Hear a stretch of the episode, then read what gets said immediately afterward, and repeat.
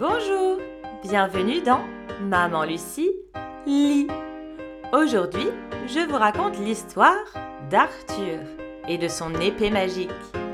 Belle écoute à vous. Oyez, oyez, notre bon roi est mort. Celui qui gagnera le grand tournoi prendra sa place.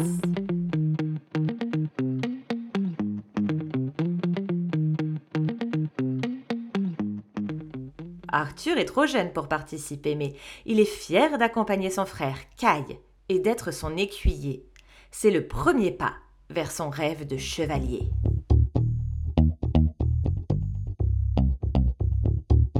Arthur est impressionné. Les pieds dans la boue, il observe les chevaliers se préparer. Le tournoi va bientôt commencer. Vite, il doit aider Caille à enfiler sa lourde armure. Il réalise alors qu'il a oublié d'apporter son épée?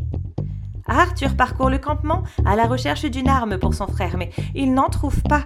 Quel malheur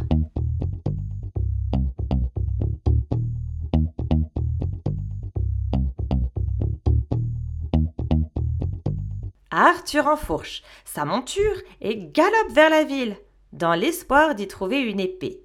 Sur le parvis de la cathédrale, il en aperçoit une, étincelante enfoncée dans un gros bloc de pierre. Vite Arthur se dépêche de la prendre pour la donner à Kai et ainsi accomplir son devoir d'écuyer.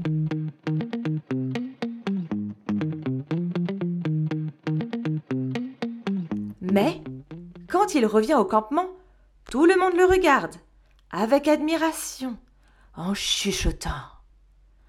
Arthur apprend alors que son épée est magique et que seul le futur roi de Bretagne pouvait la libérer de son rocher.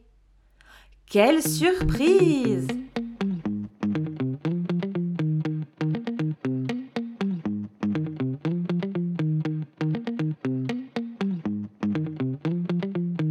Soudain, un vieil homme fend la foule.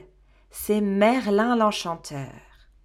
Il regarde Arthur avec fierté et déclare tu seras un grand roi. Arthur. Des cris de joie s'élèvent de la foule, qui applaudit. Vive le roi Vive le roi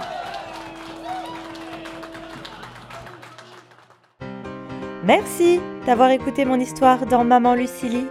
À très bientôt pour de nouvelles aventures. Amuse-toi bien, petit chevalier.